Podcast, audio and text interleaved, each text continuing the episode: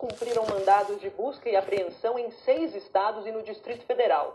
Entre os alvos estão o governador do Pará, o Helder Barbalho, do MDB, e o secretário de Saúde do Estado, que é o Alberto Beltrame, que também é presidente do Conselho Nacional dos Secretários de Logo cedo, 130 policiais federais já estavam nas ruas de Belém. Helder Barbalho, do MDB, foi um dos alvos de busca e apreensão da Operação Parabellum.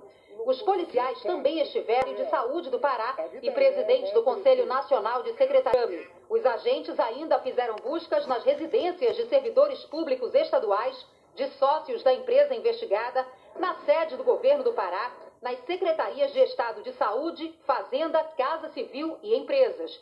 Os agentes cumpriram 23 mandados de busca e apreensão no Pará, em mais cinco estados e no Distrito Federal. A PF apreendeu 750 mil reais na operação, mas não disse em que local o dinheiro foi encontrado. A operação investiga a compra de respiradores por um contrato feito sem licitação em razão da pandemia do coronavírus.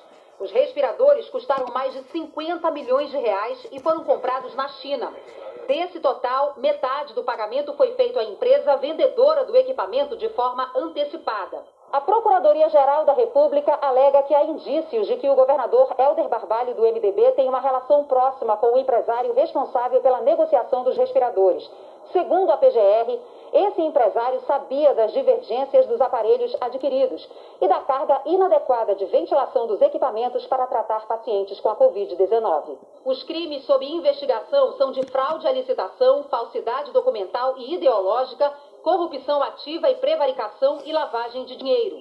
Na época da compra dos equipamentos em abril, o governador chegou a criar uma comissão formada por órgãos de fiscalização para monitorar o uso do dinheiro público para combater a pandemia.